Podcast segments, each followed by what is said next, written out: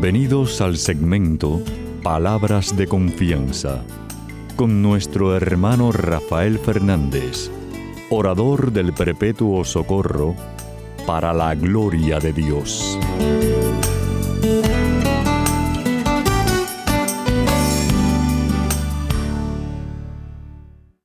Muy buenas, mi querida familia radial. Aquí de nuevo en su segmento Palabras de Confianza. Como siempre, doy las gracias por su sintonía y sobre todo por sus oraciones. Como siempre les digo, no dejen de orar por este servidor de ustedes, que muchísima falta que me hace. Quiero dar las gracias a aquellos que me han escrito. Muchísimas gracias por sus palabras tan bonitas del programa. Eh, y saben que si quieren escribirme, pueden hacerlo a rafael confianza.net arroba confianza, Rafael arroba confianza punto net. Bueno, mi querida familia real, saben que siempre le doy las gracias también a los que están en controles, Pedrito Acevedo, mi hermanazo, siempre, cada semana, y a todos ustedes que están en distintas regiones del mundo ayudándome a que el programa salga al aire, muchísimas gracias. Y saben que hago la oración, pero antes de hacer la oración quiero hacer un saludo especial a mi amigo hermano Joseph, y su asistente Lixel. Le mando un abrazo radial, unos saludos muy especiales. Después van a ver que son más o menos un poquito protagonistas del, programa. Ustedes van a ver. Bueno, como siempre, también saben que empieza el programa con la oración, pidiendo la ayuda a Papá Dios, dando las gracias, diciendo así.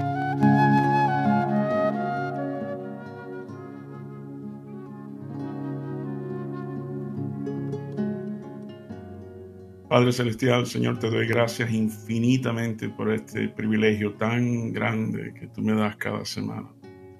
Te doy gracias por esta familia radial, mi querida familia radial, que me has dado por más de tres décadas. Increíble, qué grande eres tú, papá.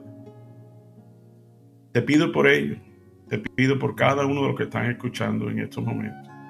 Te pido que tú les sanes las heridas, ya sean físicas o emocionales que tú les concedas el milagro, el anhelo que tienen en su corazón, siempre respetando tu voluntad y tu propósito divino.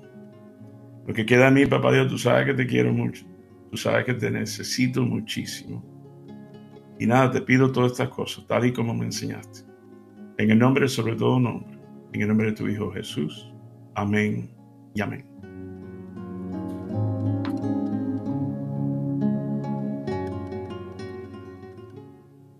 Bueno, mi querida familia radial, sabe que siempre Papá Dios me lleva a un evangelio eh, y esta semana me lleva a Marcos capítulo 1. Vamos a leer del 21 al 28. Marcos 1 del 21 al 28. Dice así. Jesús y sus compañeros fueron al pueblo de Capernaum cuando llegó el día de descanso. Jesús entró en la sinagoga y comenzó a enseñar. La gente quedó asombrada de su enseñanza porque lo hacía con verdadera autoridad, algo completamente distinto de lo que hacían los maestros de la ley religiosa. De pronto un hombre en la sinagoga que estaba poseído por un espíritu maligno gritó, ¿por qué te entrometes con nosotros, Jesús de Nazaret? ¿Has venido a destruirnos? Yo sé quién eres, el santo de Dios. Pero Jesús lo reprendió, dice, cállate, le ordenó, sal de este hombre. En ese mismo momento el espíritu maligno soltó un alarido, le causó convulsiones al hombre y luego salió de él. El asombro se apoderó de la gente y todos comenzaron a hablar de lo que había ocurrido.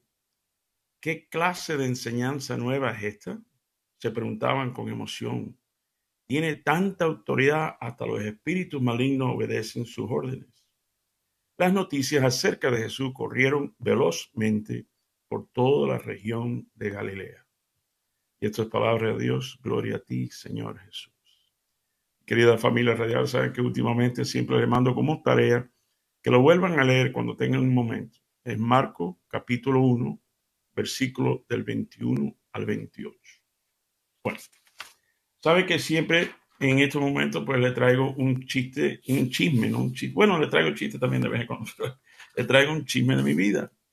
Y esta semana no es excepción. Mi querida familia radial, mi esposa, María y yo, fuimos a ver la película Beekeeper. con Jason Statham. Qué clase de película de acción increíble, bravísimo.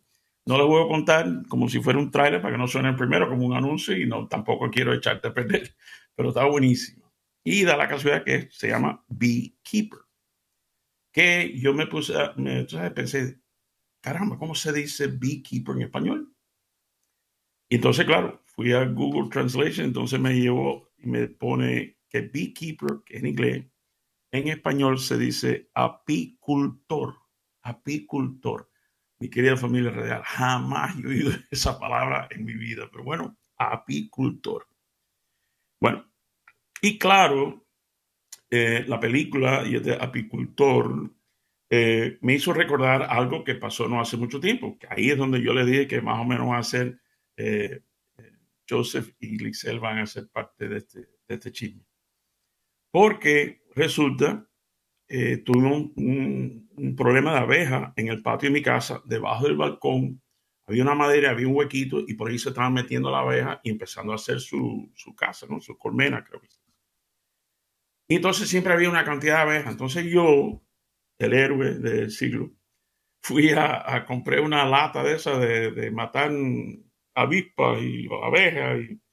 Y, entonces eché un chorro tremendo y me adentro del hueco y traté de, o sea, con mucho cuidado, traté de, matar con la chorro a algunas que estaban afuera. Y sabes que mi querida familia radial, con todo el chorro y la de eso, eh, casi, casi, casi yo podía oír las abejas haciendo así ja, ja, ja, ja, ja, ja como burlándose de mí. Entonces, claro, bueno, eh, no me, ni modo, tuve que llamar a un profesional, que por cierto es mi hermano también, Renny, que tienen un acto de insectos y de cosas, el Toro Pest Control.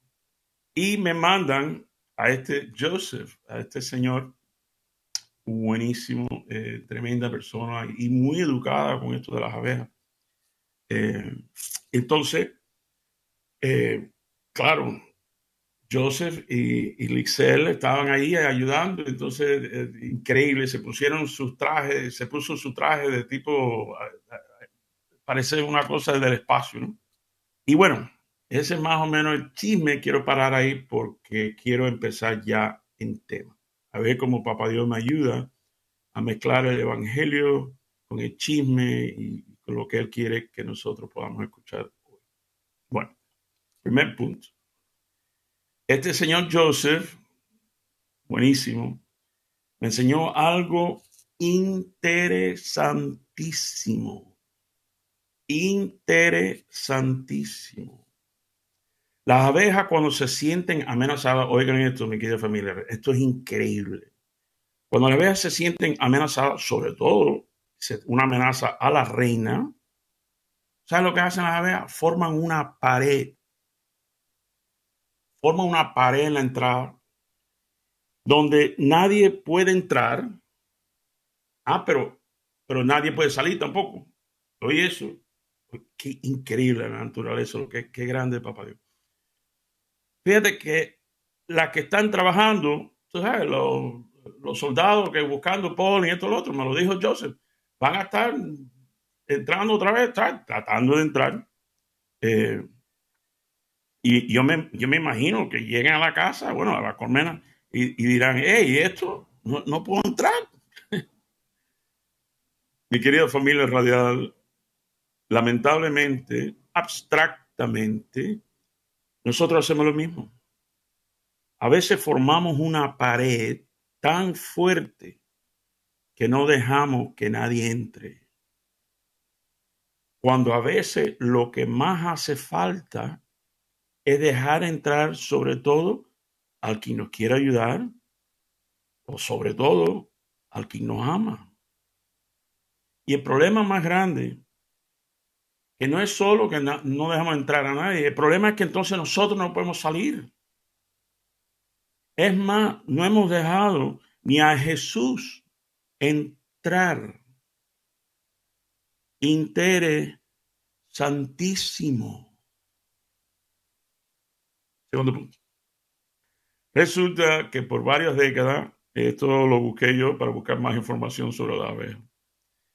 por varias décadas, eh, supuestamente se, había una teoría que, lo, que las abejas no están supuestas a volar. Es más, les voy a leer una cita. Esa fue otra palabra que tuve que buscar, un quote. En inglés se dice quote, en español cita. Una cita, una respuesta de Jack Fraser, maestría en física de la Universidad de Oxford. Dijo así, de acuerdo con todas las leyes conocidas de la aviación, una abeja no puede volar de ningún modo. Sus alas son demasiado pequeñas para que su cuerpecillo despegue del suelo. Por supuesto, la abeja vuela de todos modos. Porque las abejas no le importa lo que los humanos piensen que es imposible. Qué bueno está eso. Y sabes qué? A veces nosotros pensamos, y, bueno, después se hicieron obviamente más estudios eh, eh, científicos y todo lo otro para, para ver cómo es. Es más, eh, búsquenlo, busquen el, por qué las abejas. Yo me encontré un video tipo dibujo animado, muy simple, pero te enseña lo que tiene que hacer la abeja. increíble, increíble, para poder volar. Tienes que buscarlo, porque de nuevo, fascinante. Pero bueno, esto de... Parece que a veces en la historia hemos visto muchas situaciones parecidas a lo que dice este Jack Fraser, de que a las abejas no le importa lo que dicen los humanos. Y lo hemos visto en varias historias, por ejemplo. Déjame poner algunos ejemplos y me van a entender inmediatamente. Por ejemplo, Abraham, Abraham y Sara van a tener un hijo. Imposible a los ochenta y pico años. Imposible. Sin embargo, nace Isaac. Eh, para hablarle al pueblo de Israel y exigirle al faraón que suelte a los esclavos. Un tartamudo, imposible. Sin embargo, Moisés lo hizo. Hacer una arca y, ser escogido el que, el que lucha con la tomadera Imposible, no hombre, no, no es, no hombre, no. Escribir la mayoría del Nuevo Testamento por Saulo, Pablo, el asesino, imposible. Sin embargo, así fue. Espérate, espérate, espérate. ¿Cómo, cómo, cómo? Que una virgen dará luz. Imposible. Sin embargo, ahí tenemos la virgencita. Entonces yo sé que lo que algunos están pensando, yo sé, yo los conozco, hace 30 años, 30 y pico Yo sé que están pensando, ay, Rafael, por favor, Rafaelito, eso, son historias de la Biblia, eso es una cosa. Digo, ok, entonces, déjame traerte algo un poquito más contemporáneo.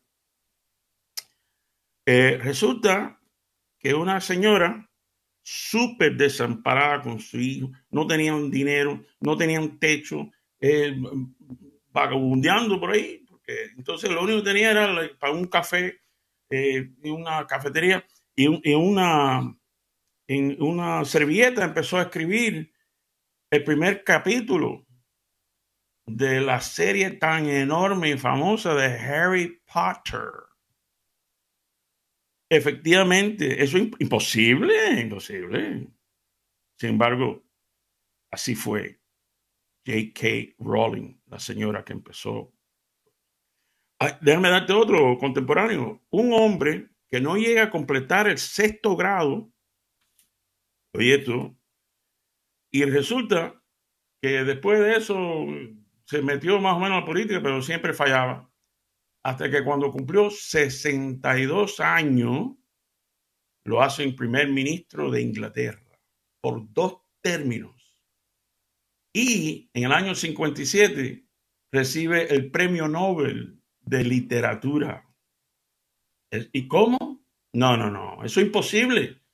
Bueno, eh, Winston Churchill, ese mismo. Eh, había otro que lo votaron, trabajaba en un periódico, lo votaron por sí mismo por falta de creatividad. Ese hombre se llama Walt Disney las mejores cinco sinfonías de, un, pianista era cuando estaba sordo. Imposible. Eso es imposible. Bueno, Beethoven. Eh, un muchacho que lo botan de la escuela porque es demasiado estúpido para aprender nada. Sin embargo, inventa el bombillo. Thomas Edison. Es imposible. Es más, ¿qué te parece, mi querida familia radial? Un hombre que nace sin brazo y su sueño era tocar la guitarra. ¿Cuánta gente, cuántas personas le habrán dicho tocar guitarra tú? Imposible. Y tocarle una canción con la guitarra y cantarle al Papa Juan Pablo II. Jamás, eso es imposible. Menos que menos. ¿Quién? Tony Meléndez. Mi querida familia real. Tony Meléndez nació sin brazos y toca la guitarra con los pies. Le tocó a Juan Pablo II. ¿Sabe qué pasa, mi querida familia? Se nos olvida las palabras del ángel. Para Dios no hay nada, nada imposible. Tercer punto. Aprendí, inspirado por, por la película y por Joseph y aprendí, seguí buscando más información. Ustedes saben que una abeja tiene que visitar dos millones de flores. Una abeja tiene que visitar dos millones de flores para producir un galón de miel. 3.8 litros. Dos millones de flores para producir 3.8 litros. Bueno, nunca, mi hermano, mi hermanita que me está escuchando, nunca eh, te has sentido que has tenido que hacer dos millones de cosas, situaciones difíciles, etcétera, etcétera, y, al final, solo para recoger 3.8 litros de resultado, nunca te has sentido así. Ah, pero sin embargo, ese resultado muchas veces es un toque de miel para nuestra almas. Le voy a un ejemplo perfecto. Resulta que aquí, mi querida familia real, en la Florida, hay una cadena de supermercado buenísimo, buenísimo, que se llama Publix. Se escribe P-U-B de bueno, L-I-X, Publix. Y además de tremendo servicio y limpieza del supermercado, increíble, da la casualidad que ellos sacan unos anuncios en la televisión que son, vaya, que son para llorar, pero, increíble. Y uno de ellos, precisamente para explicarle una analogía buenísima de esto de visitar dos millones, pasar por dos millones para, un galón de miel, eh, hay un anuncio donde, oigan esto, donde hay una niña eh, que en Navidades eh, está la familia, entonces está la mamá y está el esposo que es el padrastro de la niñita en Navidades, ¿no? Entonces la hermana dice, mira, este regalo te lo da eh, Chris. El padrastro se llama Chris. Entonces dice, oh, la niñita dice, thank you, Chris. Entonces pasan a otra escena donde Chris, este, eh, como Cristóbal, pero Chris, eh, le está tratando de enseñar a hacer un desayuno a la niña y se le bota la leche. Ay, perdón, Chris, no te preocupes, mija, tranquila, está perfecto. Entonces hay otra escena donde le está enseñando, ayudando a estudiar para un examen. Y entonces dice la muchacha, eh, Chris, eh, la otra pregunta? Entonces ella lo contesta, dice, tú ves, yo sé que tú vas a tremendo resultado en tu test. La próxima escena, ella se gradúa de secundaria y están picando un cake y dice ella, quisiera hacer un anuncio. Quiero darles muchísimas gracias a mi madre y a Chris por ayudarme tanto eh, durante todos estos años. La próxima escena, todo esto en el anuncio, se ve que están teniendo una cena muy bonita y riéndose con el novio ahora de la muchacha. Ya son. Y ya la última escena, se ve ella vestida de novia, que se va a casar, eh, la mamá y la otra, una otra señora ayudando con el pelo, los últimos toques, ¿no? Antes de...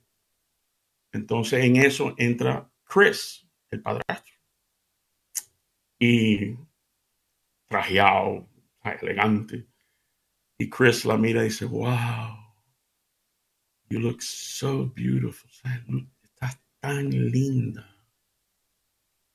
Y ella lo mira, se le aguan los ojos y le dice, thank you, dad. Gracias, papá. Gracias. No me dijeron dos millones de situaciones, un galón de miel. Bueno, déjame ir cerrando con, con esto.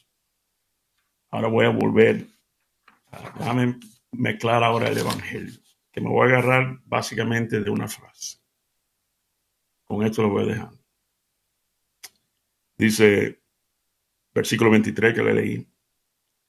Marcos 1, 23 dice, de pronto un hombre en la, en la sinagoga que estaba poseído por un espíritu maligno gritó, ¿por qué te entrometes con nosotros, Jesús de Nazaret? Has venido a destruirnos y ahora está la frase. Yo sé quién eres, yo sé quién tú eres, el santo de Dios. Mi querida familia radial, hasta el maligno sabe quién es Jesús. Y yo me pregunto, ¿cuándo fue la última vez que nosotros miramos al cielo, un atardecer o, una imagen de Jesús y le hemos dicho, yo te conozco, yo sé quién tú eres, tú eres el santo de Dios. Querida familia real, lo voy a dejar con una canción muy linda que se llama No dudes más, precisamente cantada y con la guitarra de Tony Meléndez. Espero que lo disfruten. Los quiero mucho. Hasta la semana que viene cuando estemos aquí de nuevo en su segmento Palabras de Confianza.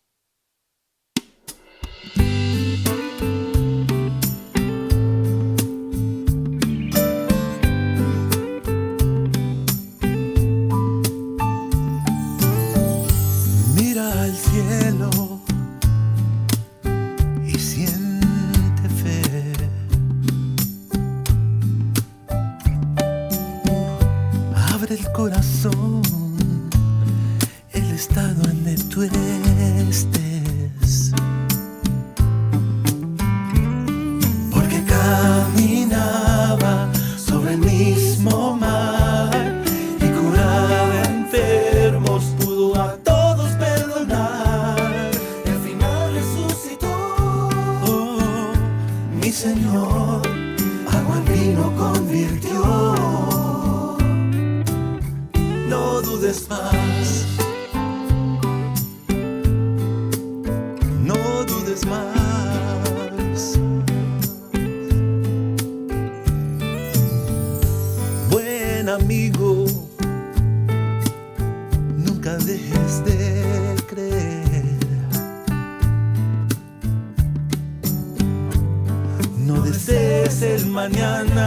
si no vives hoy también. Acepta tu verdad, apóyate en la fe, recuerda que al final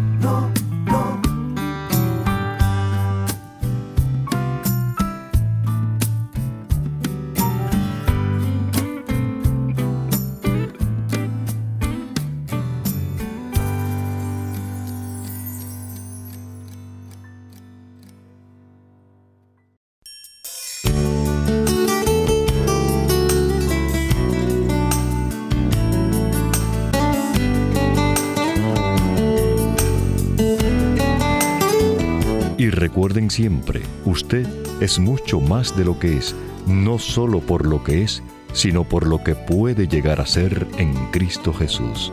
Y estas son palabras de confianza.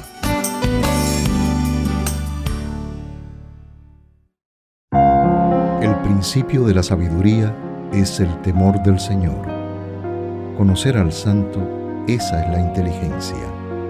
Porque por mí tus días se multiplican y los años de tu vida se aumentan. Si tú eres sabio, eres sabio para tu bien. Si eres escéptico, tú solo sufrirás las consecuencias.